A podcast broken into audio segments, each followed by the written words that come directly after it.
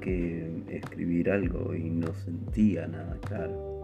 Tenía la panza llena de sensaciones raras y un poco de hambre, sobre todo, sobre todo hambre.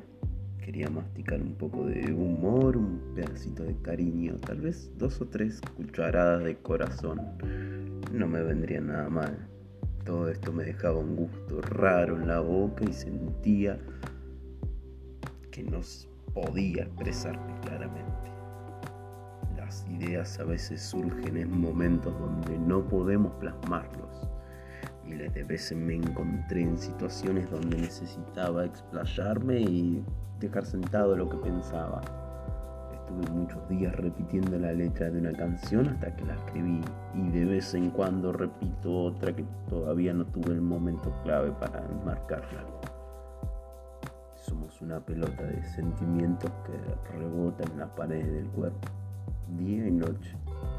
Con un amigo veníamos hablando sobre los sentimientos, lo que guardamos y nos olvidamos que está ahí, pero siempre está. Nunca voy a olvidarme cuando creí perder el miedo hasta que volví a sentirlo. De otra manera, de otra forma y color, pero ahí estaba. Maldito miedo, ni hablar de la vergüenza que nos tortura todos los días al salir de casa, al levantarnos y vestirnos, al mirarnos al espejo, al ver a alguien a los ojos. La sensación de sentirnos se explica, redundantemente se siente pobre de aquel que fue el primero en quemarse. Sensación de descubrimiento y asombro al mismo tiempo. Pero ¿cómo explicas el sentimiento de tristeza cuando tu vocabulario no puede definir tal sensación? ¿Cómo explicas en palabras el nacimiento de un hijo?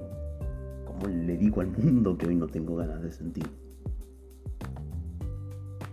Toda una vida de sentimientos para algún día trascender y no saber qué vamos a sentir cuántas noches habré pasado pensando en cómo se sentirá.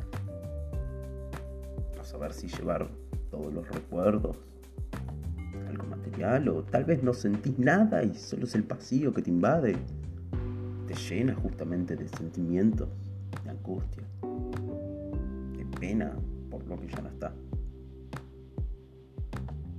Sentir es el peor castigo de aquellos que no pueden expresarlo. No recuerdo cuando comencé a escribir. Tal vez fue cuarto grado, en forma de mapa conceptual. Recuerdo un trabajo sobre un libro. Había logrado explicar todo de forma decente y pulida. Ese trabajo lo, lo habían llevado a La Plata. No recuerdo ni para qué ni a dónde, pero había sido algo que para ese momento no lo habían visto poder expresar a tan corta edad con las palabras justas, con colores indicados.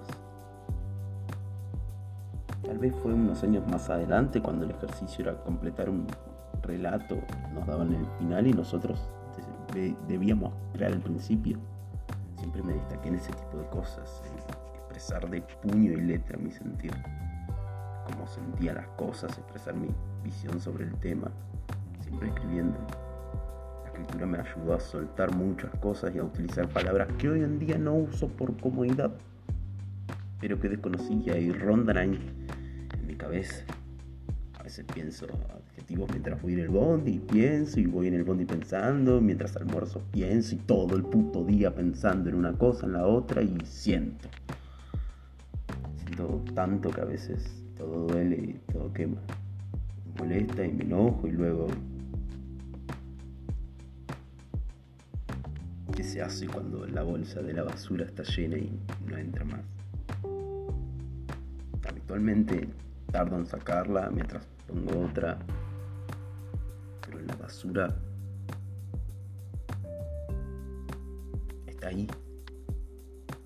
Y si la basura son mis pensamientos, ¿dónde saco la otra bolsa? ¿Dónde puedo dejar esa bolsa porque estoy encariñado? debería existir una Biblia sobre el ser y el sentir que nos dé la seguridad de saber lo que estamos haciendo. Llegamos al mundo gritando y sin nada y probablemente así nos vayamos. gritar es excluyente, pero ese grito es una expresión.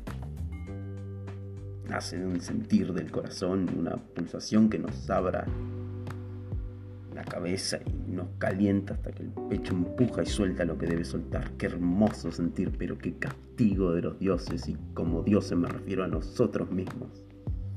El sentir tanto para ser algo tan pequeño como grano arena.